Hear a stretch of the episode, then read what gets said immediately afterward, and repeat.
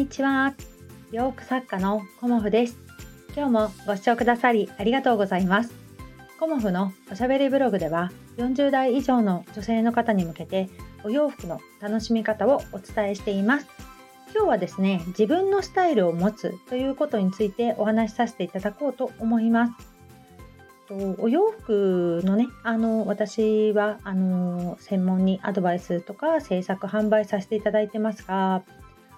やはりあの自分のスタイルを持つっていうことをねあのとても大事にしたらいいかなっていうふうに思いました。うん、であの私の場合はリネン服と出会ったのが、まあ、30代ですね30代に入ったぐらいから、まあ、ガーゼのお洋服とかリネン服にねあの出会いましてそこからあのガーゼ理念にこう魅了されていてブランドを立ち上げてという形で今があるんですけどもそれがあの私のスタイルということになります。でお客様の中ですごく多いのが、まあ、何を着たらいいかわからないっていうお声と今まで着ていたお洋服が似合わなくなってきた、うん、その2つがあの皆さんねおっしゃることだと思います。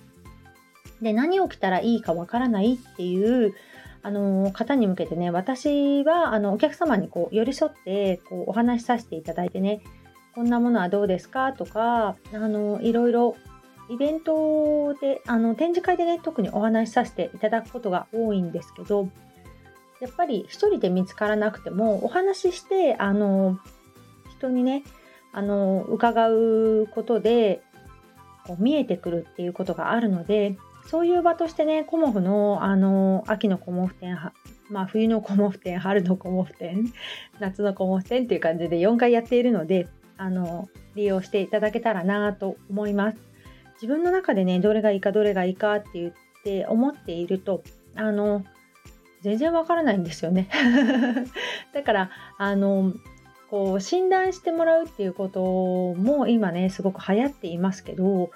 そういうことではなく自分に落とし込めるようなあの選び方とかスタイルの見つけ方っていうのを私はねあのお伝えしているのでそれがねあの今後の活動の幅も広がるかなっていうような感じであのさせていただいておりますのでぜひねあのご相談していただけたらと思います。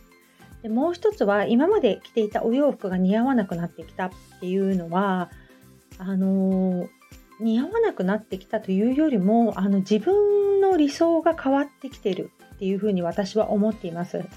自分のねあの着ていたお洋服が似合わなくなったのではなく自分が求める理想像が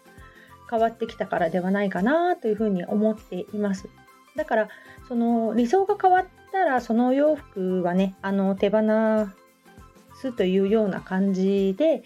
新しい理想のものを取り入れていくっていうのがすごくいいのではないかなというふうに